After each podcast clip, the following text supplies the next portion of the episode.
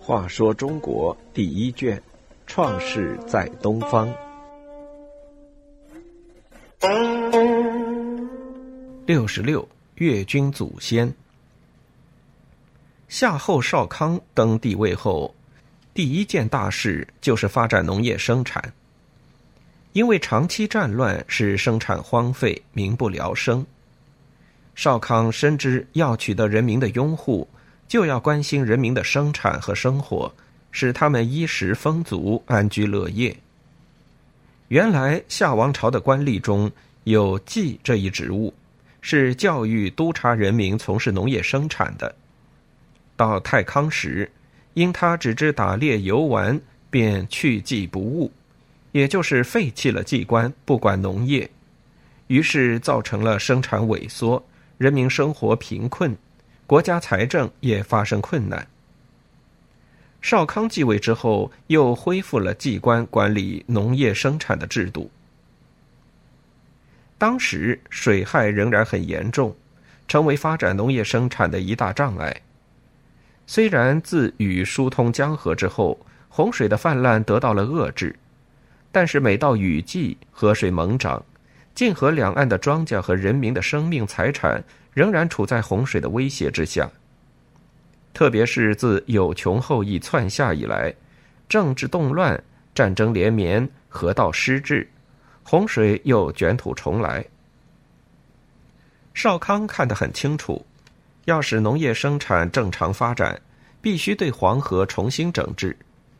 于是他又恢复了水政的官职，其职责是管理水利工程。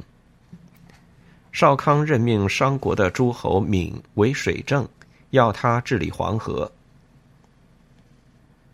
少康在治国安民时，经常想到为夏王朝奠基创业的祖先禹。禹的遗体安葬在东南方的会稽山，那里有他的陵墓和宗庙。少康恐怕先祖的祭祀会被断绝，就决定封他的小儿子去那里建立越国，号叫吴虞。吴虞初到越地，人民都居住在山上，那里虽然有鸟在帮助耕田，但产量很低，收来的租赋仅够宗庙祭祀的费用。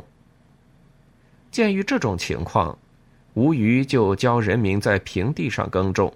并且蓄养禽畜，他自己生活简朴，不见豪华宫室，与人民住在一起。每逢节日，就在会稽山路祭祀雨木。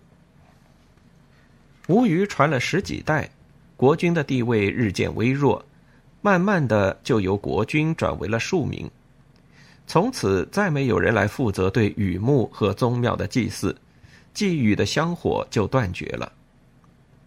隔了十多年，忽然有人对天发誓，在雨幕前大声疾呼：“我是吴虞君的后代，我要继续以前国君的祭祀，恢复对雨幕的供奉，为民请福于天，以通鬼神之道。”众民见此情景，非常喜悦，都来帮助祭祀，一年四季都在陵墓上摘以供物。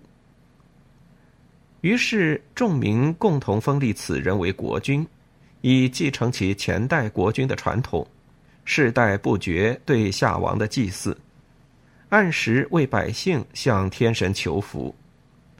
从此以后，越国开始懂得做君和臣的道理。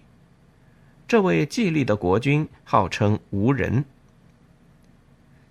夏帝少康分封小儿子吴虞到越国。守护祭祀其祖先禹的陵墓，他的后代在越国辗转传授军位，繁殖生育，经过一千多年的沧桑变化，到春秋末年，在争霸中显露了头角。